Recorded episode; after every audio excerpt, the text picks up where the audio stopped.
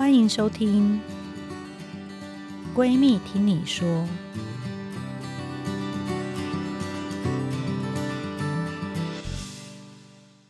大家好，欢迎回到《闺蜜听你说》Podcast 节目，我是你的二条线闺蜜陈菁徽医师。这是一个长期致力关注女性心理健康的节目。原因是呢，在我看诊的时候，许多人想要跟我聊心里话，但因为尴尬害羞，所以没有办法开口。后来留言给我，不管是还在努力备孕，想从一条线到二条线，或是一路上有许多怀孕的挫折、产后的忧郁，想说的话不知道找谁说，我们在这里用最舒服的方式帮助大家面对路上的各种酸甜苦辣。那我们今天的来宾很特别，因为新闻在哪里，他就在哪里。他是有那个 特异体质的，他是华山文创园区品牌长刘冠莹。各位听众朋友，大家好，我是冠莹。对，那他也是红海以前最年轻、史上最年轻发言人，对，也是小日子的前社长。是。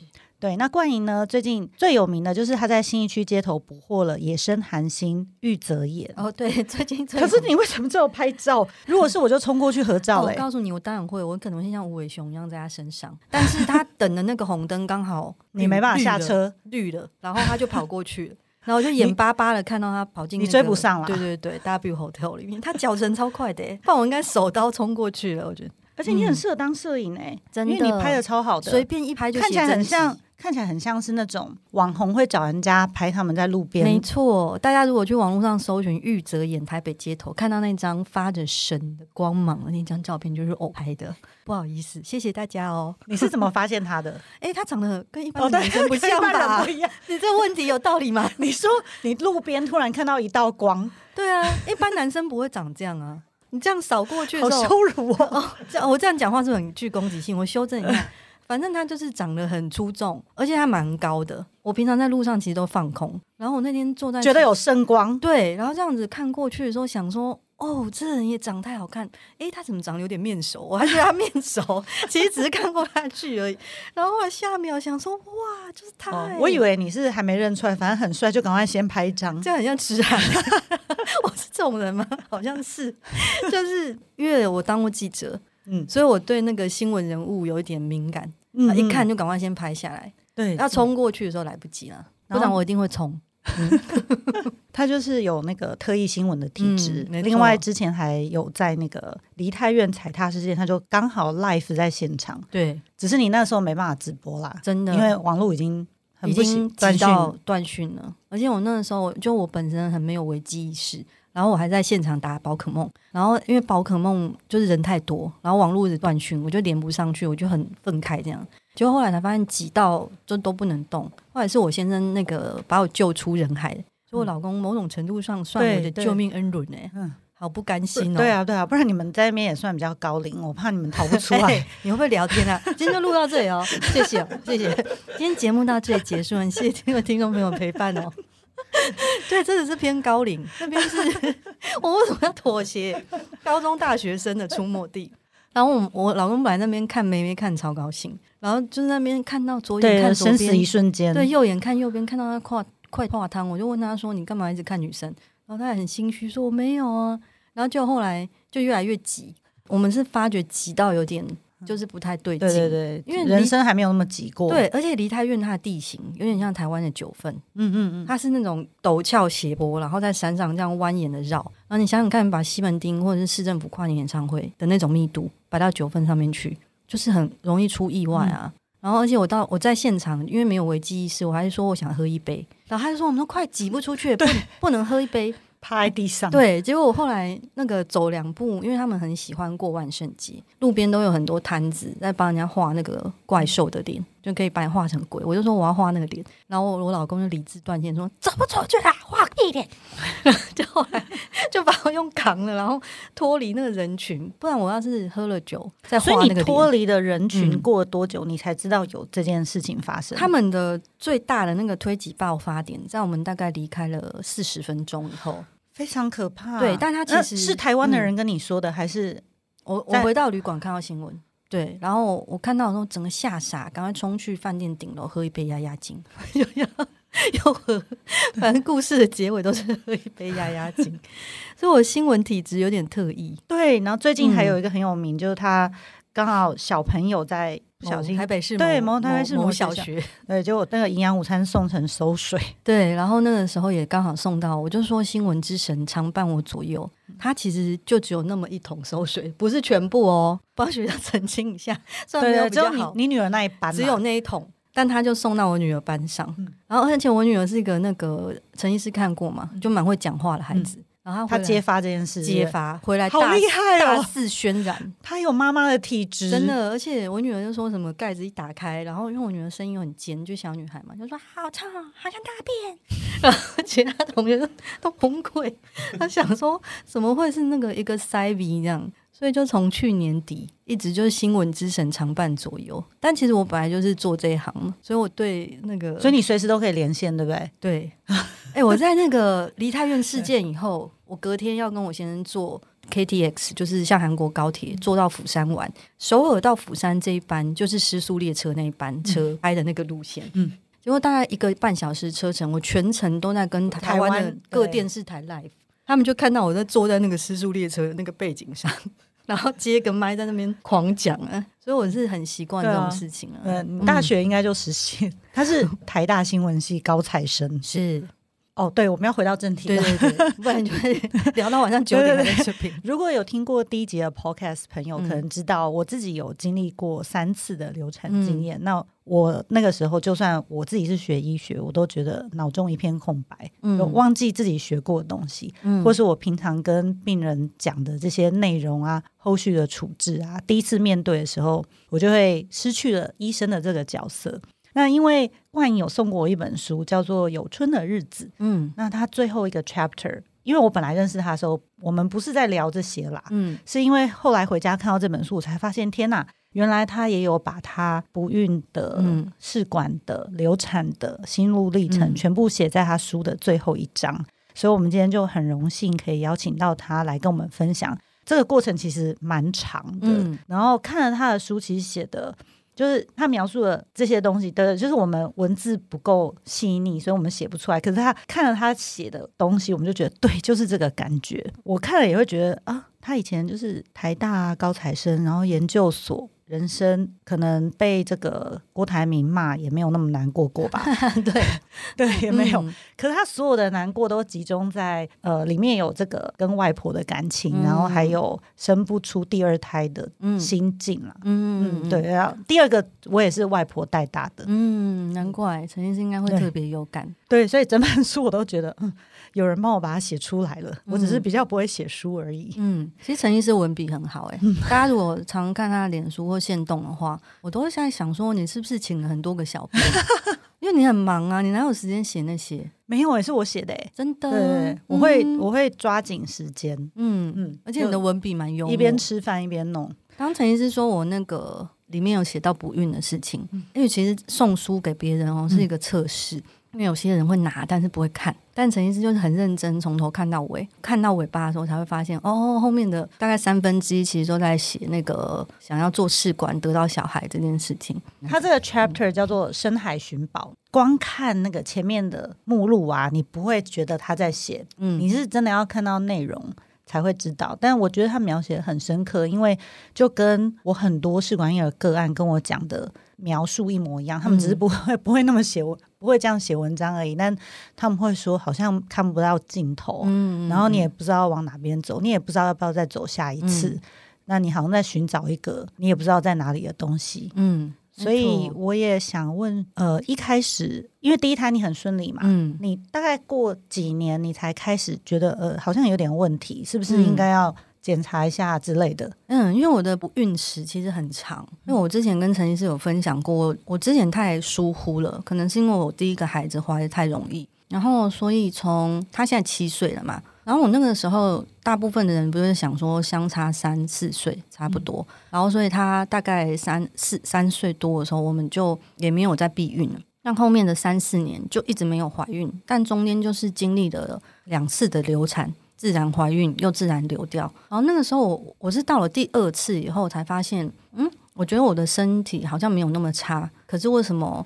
就是反复的怀孕又流产，就后来去做体检，才发现我有双子宫。嗯就是有两个子宫，你真的很晚才知道，嗯，很晚才知道，因为有在做规则的健检啊、抹片啊，大概就是蛮早发现的。对，而且因为你第一胎的医生没有告诉你你有双子宫，因为因为我我的生理期也不太准哦，所以我第一胎那个我发现怀孕的时候已经很晚很大了。嗯然后那个时候我去照超音波的时候，他好像就是我有跟医生讨论过这件事，他有跟我说我有一个好像是肌瘤的东西跟宝宝在一起，是比较小的子宫，嗯，比较小的子宫，他就说我们要观察在我的孕期中那个肌瘤有没有变大，但后来没有，然后就很顺利生下来，我也就忘了这件事。而且其实在此之前我做过很多次体检，但是我比较会注意的就是那种呃三高啊，还有我有脂肪肝，我就一直看说有没有恶化这样子，所以没有特别注意到。其实它早就已经照出来，只是我没有发现，我没有仔细看。然后结果后来到怀孕，呃，两次又流掉，你去拍发现有双子宫以后，我就发现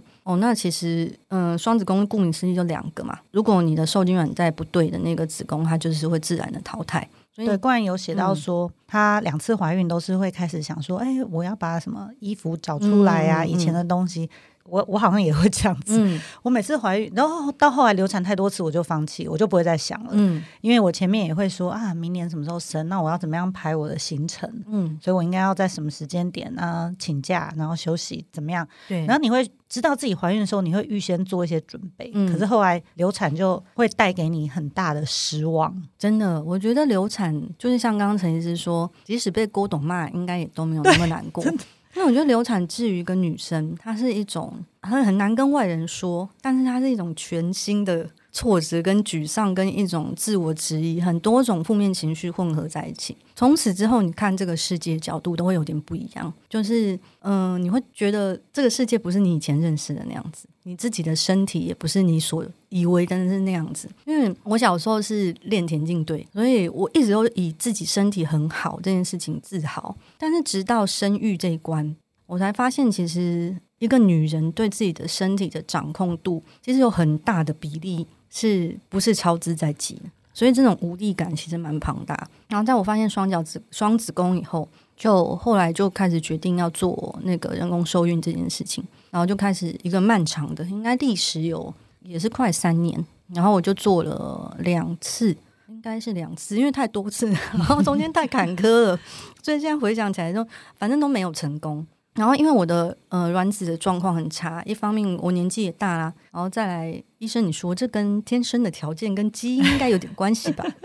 然后所以后来嗯、呃、我的状况就是一开始可能是我也是蛮规律在运动，然后吃也是还还蛮注意，但我第一次做的时候取出来的胚胎几乎没活下来。所以放进去以后，那次就很自然的失败。中间就是经历了各种失败，然后各种嗯，反正没有成功。然后的写在书里面的是我第一次经历过这整个疗程以后，我觉得我的身心抗压力算大，尤其是我一直都会处在很高压的工作状况下。只是我没有想到我在去做人工受孕的这一途。带给我这么多的打击，所以你下定决心要去做这件事情，嗯、你没有想很久？没有，因为我是很结果论的人，我就想说赶快去做，嗯、因为我真的就做一次才发现怎么那么难，超难哦！因为我以为它就像是我去很热门的甜点店，我先跟他订，带法鹏之类的这种，然后过半年我就可以去领呢。那我会想说，我蛋糕嘞，那每一步其实都很煎熬。我有一个打不破我迷思，就是我觉得我身体蛮好的。嗯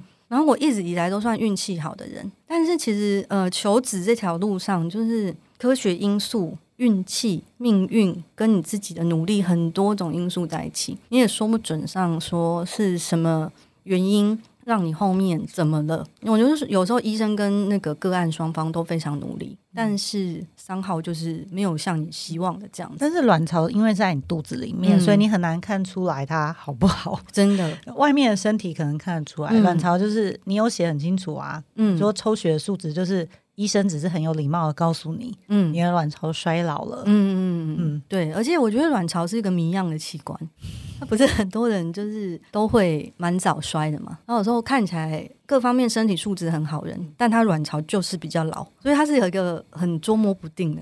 最近我都会说，只是生育困难，因为不孕症，如果你不想生小孩，它就不是一个病啊。对，有人跟你的 intention 有关。对对对对对，嗯、你有提到说。为什么你会想要小孩？你可以跟大家描述一下你是怎么决定你会想要生第一个小孩，然后嗯，为什么不面对说，对啊，那我可能就只有一个小孩，为什么还要努力生第二个？因为我第一胎其实是那个天外飞来，我们那个时候就是我是一个常心意改变不定的人，所以我是为了想要小孩才结婚，但结了以后我们两个又很忙，我那时候就是刚好在红海工作。嗯然后我先生在那个时候在经济部当机要.所以我们两个 super，就是会看不到对方那种。然后就后来又想说，哎，那个偶尔激情一下，这这段快转。然后结果小孩就来了，是喝醉吗？喝醉的激情吗？对，类似。为什么要问那么低调？真是很奇怪，真的是闺蜜耶。反正后来小孩就来了。然后我那个时候有了孩子以后，我才会觉得，哎，当妈妈这件事情其实是蛮快乐。老实说，我对教育话题没有那么有兴趣，可是孩子本身是很有趣的。然后我觉得孩孩子他某种程度上，如果哲学性一点的思维话，我会觉得他其实反馈了你很多你人生中解不开的谜题。你有时候会觉得，哦，我自己为什么会是这样的人？或者是呃，面对这个世界，我该怎么办？但小孩是跟你很相似。又完全不同的一个个体，然后在他的成长过程当中，他其实回答了你很多问题，而且你会同时间对自己有另外一种了解，所以我就觉得有孩子基本上他是一件很快乐的事情。那想要有第二个就很简单嘛，因为他一个人很无聊，他现在已经超脱这个阶段了。但他以前还是会说他想要那个就是有伴，但他讲的比较困难，因为他想要哥哥姐姐，所以我没办法回溯。但我后来想说，哦，弟弟妹妹或许可以。而且因为小孩又蛮可爱，所以本来就想来试试。然后就像我刚刚说，我很我很结果论，所以我就想要赶快把弟弟妹妹这件事情，趁我可能年纪还行、体力还行的时候让它发生。就后来才发现没有。但陈医生说，为什么我没有办法去接受，就是生不出来这件事情？我觉得其实这个问题呢，因为我今天要来聊之前，哎，这好像是我第一次这么仔细的聊这个话题。对，因为这也是第一个节目会聊这个。对对对对，好像也没 有，因为我们很多。嗯其实为什么会开这个节目，就是因为很多试管婴儿个案已经卡关，嗯，他们想跟我讨论这些事，就跟你书里面写的一样。你说你在这个亚尼海纳深沟的时候，嗯、你看不到前面，然后你要去找一个让你怀孕的珍珠。但你觉得我好像也没那么单，在很黑很黑的深海里面，嗯、其实还有很多人在海沟里。对啊，那我们这个节目就是要让大家知道，说我们的海沟出现了，就在这里。对啊，其实是很多人都在经历这一段，嗯，也很多人现在还不知道是不是要继续下去，嗯、所以我们也很希望冠莹在这边讲一讲他的想法，嗯、因为他已经持续了好几次了，对，可是还没有什么结果。对，但是我就觉得说，第一次失败的时候，我就是觉得。那是一个纯粹被打击的感觉，你就会觉得哦，真的很崩溃，怎么会是这样？然后第一次打针的时候也是就很崩溃，想说，因为你是医生，所以你应该没感觉，就是打针这件事真的很恐怖。我也是别人帮我打的，哦，真的，对，但是、哦、对你有跟我讲过，但是后来出了瘦瘦针以后，我就开始，我减肥的意志力比想生小孩意志力还大。哎、欸，你真的很擅长破坏感人的气氛。你可不可以好好听我讲就好？哦，对不起，不要提到瘦瘦针这件事，本集再也不要了。反正就是从打针这一趴出来，打针这件事情，我觉得还好，因为我没有特别怕。是这个动作让我觉得，哦，我的身体已经无能为力到我需要用电击，对，需要去帮他强加这么大的外力。但我后来有一个心态的转折，因为其实我觉得整个人工生殖的过程当中，因为女生本来就很容易感情用事。我自己也是啊，因为我是念文学的。但我我的两个好朋友，就是我的国中同学，我的两个闺蜜都是念理工科，一个取过卵，然后一个做过试管嘛。对，然后后来他们两个都是念理工科背景，然后我在跟他们讲说，哦，打针的时候都是多崩溃，打完以后在地上滚，然后还哭，然后就是在那边一直想要问老天为什么要这样对待我，然后他们两个就是很温柔但很平静，就说好像我们也不会这样觉得哎，因为他们就是做实验做得很习惯嘛。他就说，嗯。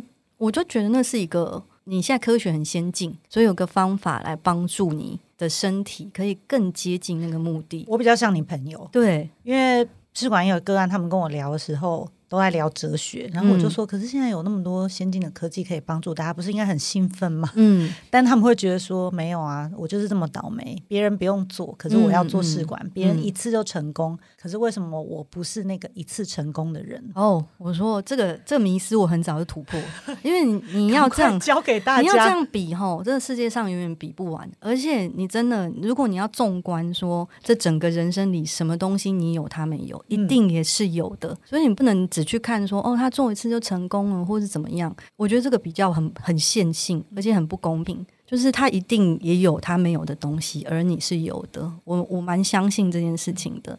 与、嗯、其你一直去想说啊，别人怎么那么 lucky，他可能不用做就有小孩，或者是哎，他年纪好大，他做一次就有了。我从来不会产生这种感觉，或是自己的朋友年纪很大，然后去做也是一次就成功，这种我也不会觉得很愤恨，从来不会，因为我觉得在这条赛道上，其实你只要看自己的状况就好了。我们又不是竞争的，又不是说他把你的蛋糕领走以后你就没有蛋糕，所以你不用去多余产生。可是你第一次在赛道上，嗯、你会不会期望值很高？嗯。我就第一次，我就觉得，我就只是去订蛋糕啊！我想说，哎，打开冰箱，啊哇，cake 嘞，就突然变流氓。想说医生给我说清楚，会啊，但其实一切都没有想象中。你还记得医生怎么跟你宣布？嗯，失败吗？哦，对对，大家他的医生是也是我一个很敬重的前辈。对，我刚刚走进来的时候，正在跟那个制作人聊，我说我觉得金辉的个案比较幸运，是因为她是同为女性，所以她就是很温暖的一个人。但因为以下没有在批评我医生，没有没有啦，我的医生会不会听这集 podcast？我边做边学，边做边学，因为我昨天有遇到一个。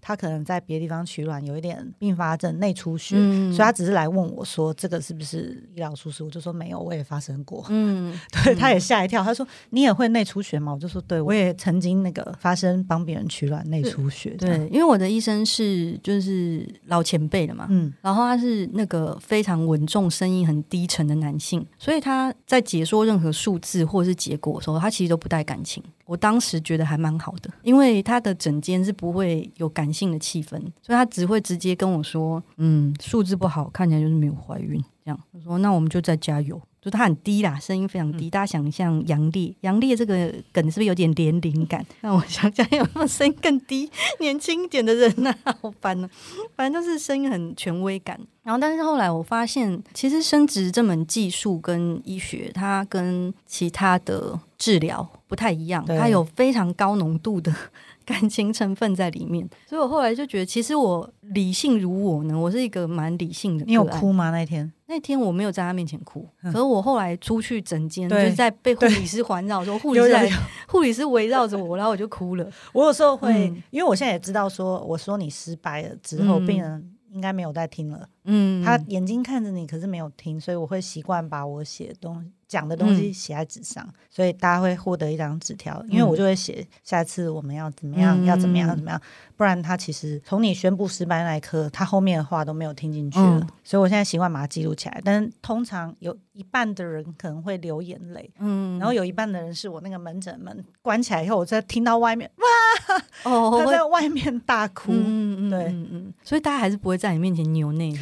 没有没有，都会都会，一半一半。像我的那个，在我们面前，也许他是因为他还在 process 这个资讯。对，我的医生他的诊间应该放了十盒面纸。对对对，我也是，就面纸山面纸海。然后有一次我去的时候，我就说：“那个你为什么要放那么多盒？你是感冒哦？”他说：“不是，因为就是你知道，像我们看这科的，就是而且怀孕会哭，不怀孕也哭哦。对，有时候怀孕哭更更夸张，因为他可能是第十次了，就是激动、喜极而泣。对。”或是他觉得、嗯、天哪，这一路走来太辛苦了，真的。然后所以后来就他讲了以后，我每次都是因为当下就跟陈医师讲的一样，我觉得大概会有三五分钟，好像被雷劈到。然后哦，虽然其实你心里总是有准备，只是当场宣布那一刻，你还是会被雷劈到。然后我都会，因为我反应有点慢，就是跟乌龟一样。然后等到我龟速走出去以后，就在枕间哭一下，在外面哭一下。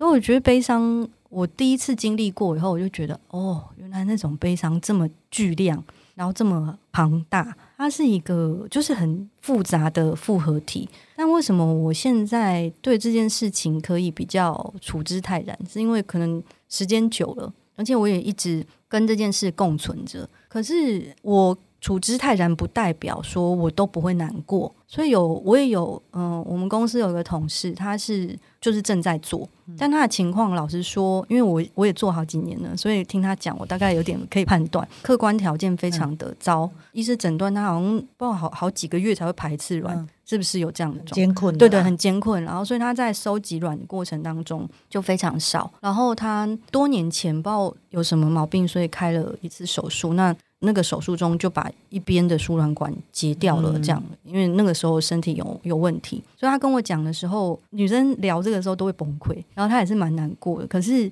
我听的时候，我也是蛮难过，我不会觉得说这件事情你有一天会全然的觉得哦，那没什么啊。啊！我就做失败了，是不会有不会有这么一天。所以他那个时候他就跟我讲说他，他他真的觉得很难过，他不知道什么时候可以从这条路上毕业，或他有什么时候可以用开朗的心去看这件事情。我觉得那个悲伤是一个正常的状态。我会觉得我我都跟他讲说，你不用因为自己产生悲伤情绪，或者是你觉得很难过，谴责自己，因为我觉得你会感到沮丧或难过是很正常的。就第一步，你是要去正视，而且拥抱你觉得很难过这。有些人会跟我说，他会很自责自己太晚做，嗯嗯，因为他可能前面在忙，可能跟先生已经结婚很久，也知道自己没办法怀孕。嗯但他太晚找时间来做，然后才发现说，哦，原来早做跟晚做还是有点差，有差差很多。我也是太晚，可是你现在想，可能也没有什么帮助，但他们还是会困住。那我就我觉得这个也不用想，因为我也是太晚了。可是这个念头我通常都一闪而逝，因为人生没有如果，对，真的千金难买早知道。所以你现在就是这个状况了，你就全力去面对你现在的条件跟你要发生的事情。而且我觉得没有。百分之百保证啦！如果你敢跟他打包票，他早三年做就一定会有嘛。所以我就觉得你不用去想如果或者是别人怎么样，或者是如果有一天这些都不用想，因为我就是说，在这个赛道上，其实就是你跟你自己的战争而已。然后你的战争其实就是要保护好你自己，不要被那些情绪搞得太痛苦，然后跟你的医生好好的在这条路上走下去。因为我不觉得这个负面情绪会有消失的一天，只是你要习惯跟他共处。我们真的非常谢谢冠颖今天愿意跟我们分享，他其实是失败的经验，对，然后他是怎么面对，嗯、还有 process 这其中所有的情绪。是，然后如果你们有任何想问冠颖的问题，都可以留言在我们节目下面。有机会的话，我们希望他再来多跟我们分享一些她之前的心境。嗯，最后呢，邀请大家订阅关注“闺蜜听你说”节目，也欢迎到各大平台收听。请大家订阅二条线闺蜜陈金辉医师粉丝专业，还有 YouTube 频道“闺蜜听你说”。如果有想要我们聊的话题呢，或是想问我们的问题，都可以留在下面，或是我们也有一个闺蜜树洞，让你匿名留言。我们未来会不定期的邀请曾经有人工生殖啊、流产、怀孕、产后等等名人经验分享，还有专业的心理师、咨商师为大家解答一系列不孕治疗的心理障碍的议题。那希望大家都可以透过我们的节目抚慰你们的情绪，非常感谢，下次再见喽！下次再见，拜拜。拜拜。